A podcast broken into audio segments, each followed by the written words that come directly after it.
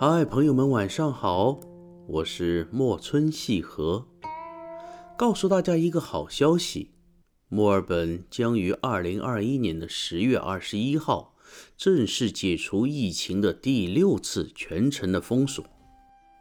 我很兴奋地拿起了电脑，记录下此时的心情。说起封城，墨尔本已经遥遥领先其他的国家。到目前为止，断断续续封城的天数已经累计到达了二百三十五天。企业停工，学校停课，体育场馆歇业，不准朋友间的拜访，限行五公里，晚上九点开始宵禁。宣布解封的当天，墨尔本新增的本地确诊病例已经到达了一千九百零三例。不可思议吧？一个人口仅为五百多万的中型城市，每平方公里仅有五百人的低密度人口城市，为什么有这么多新冠的病例呢？为什么有这么多感染的人还敢彻底的放开限制呢？原因很简单，因为墨尔本人快憋疯了。一座生机勃勃的体育休闲之城，在近两年的疫情期间，断断续续封城解封，再封城再解封，一共来回六次。我和国内的朋友开玩笑说，我们现在是体重和头发在无节制的野蛮生长。上集我们讲到，咖啡馆是只能全部外卖。我的健身馆呢、游泳馆呢，一再推迟开放。除了生活必需品的购买，其他一律免谈。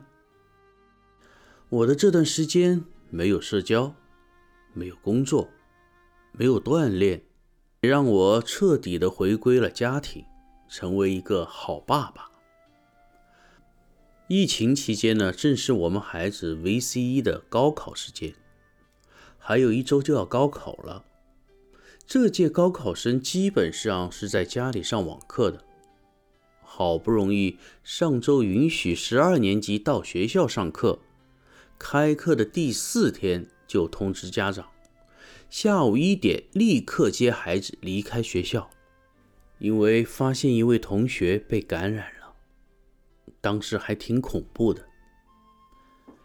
今天微信群里又在传，说华人区 Box Hill 的购物中心有一家港式的烧腊店，全员中招。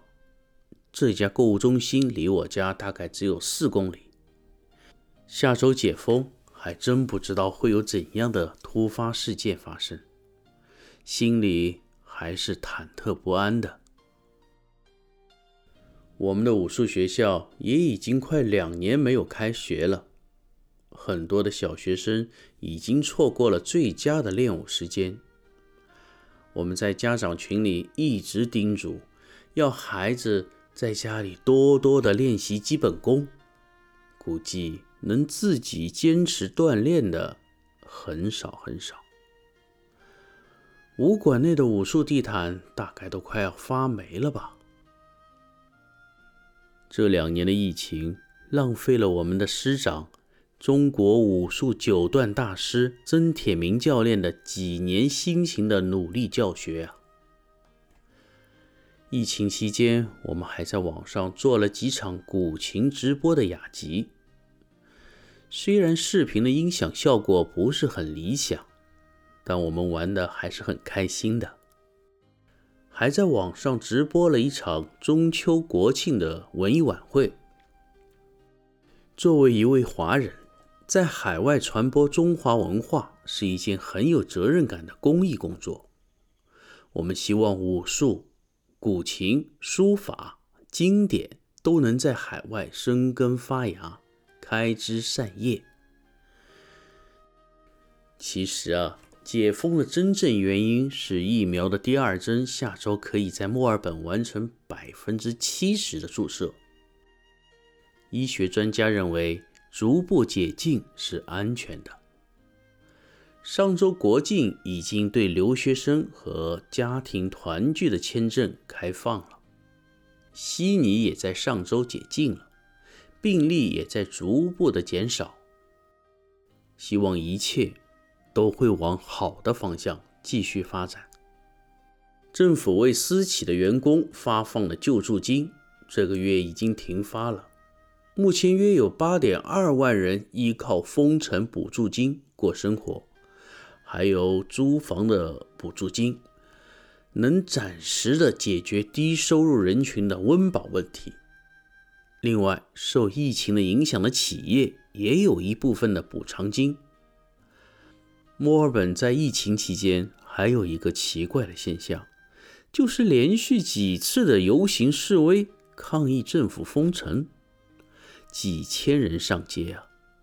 建筑工人还和警察发生了肢体冲突，这在中国是难以想象的。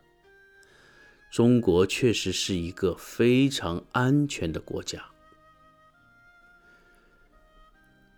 疫情还在继续，可能要等到疫苗全球普及的时候。我们就可以彻底解放了。期待能早日的回到祖国，和家人团聚。我在这一年半的时间里，完成了两个基本课程的学习，并开始学习写作，开始了自己的播客。朋友们，记得关注和订阅我的播客《男人在海外的故事》。我非常有幸的在喜马拉雅结识了一群做有声的朋友。现在的生活很有规律，早上安排孩子吃饭、上课，中午买菜、做一些家务，晚上完成网上的学习、录音，然后安静的写一点东西，弹弹琴、唱唱歌。接下来，我为朋友们弹唱一首老歌。大家晚安了。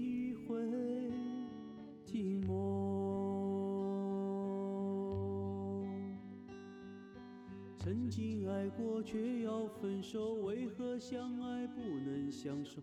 到底为什么？